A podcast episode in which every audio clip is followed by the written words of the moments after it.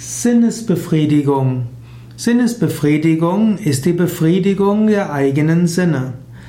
Im Yoga wird manchmal gesagt, man soll lernen, dass man seine Sinne nicht befriedigt, dass man unabhängig wird von Sinnesbefriedigung.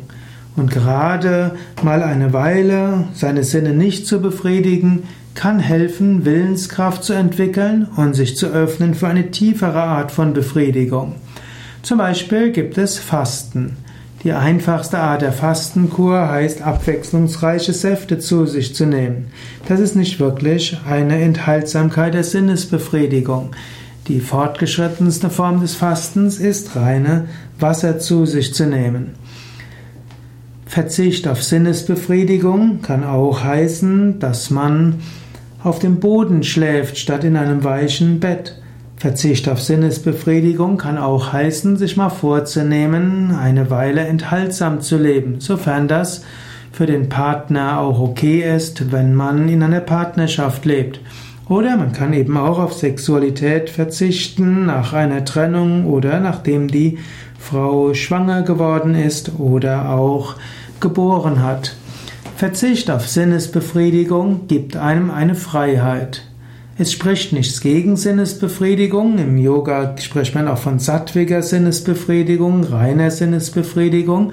Also man befriedigt seine Sinne, was gleichzeitig ethisch ist, oder mit ethisch verträglichem und mit ökologisch verträglichem und mit gesundem. Aber auch solche Sinnesbefriedigung sollte man nicht so machen, dass man daran verhaftet ist. Im Yoga wird also zunächst einmal gelten bezüglich Sinnesbefriedigung, verzichte auf das Tamasige, was eben unethisch ist, was andere ins Leid führt und was auch ungesund ist. Verzichte auch auf rajasige Formen der Sinnesbefriedigung, die vielleicht unruhig machen und die auch äh, mit Ego verbunden sind. Aber sattwige Sinnesbefriedigung kannst du üben und sattwige Sinnesbefriedigung, also ethisch, ökologisch verträglich, gesund, spirituell erhebend, ist gut. Aber selbst diese Sinnesbefriedigung solltest du ohne Identifikation, ohne Verhaftung und auch ohne hm, Gier pflegen.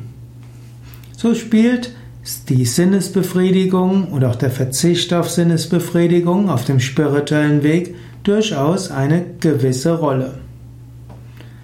Verschiedene Formen spiritueller Praxis im Umgang mit Sinnesbefriedigung. Es gibt in den spirituellen Systemen unterschiedlichen Umgang mit Sinnesbefriedigung. Es gibt die asketischeren spirituellen Wege, die sehr massiv Verzicht auf Sinnesbefriedigung lehren und im Extremen dann eben auch zu einem Form von asketischem Mönchstum und Nonnentum überleiten. Und es gibt solche, die eher sinnesfroh sind und sagen, sei dankbar für die Erfahrungen deiner Sinne und sieh dort Gott. Und durch bestimmte Formen von Sinnesbefriedigung kannst du sogar Gott erfahren.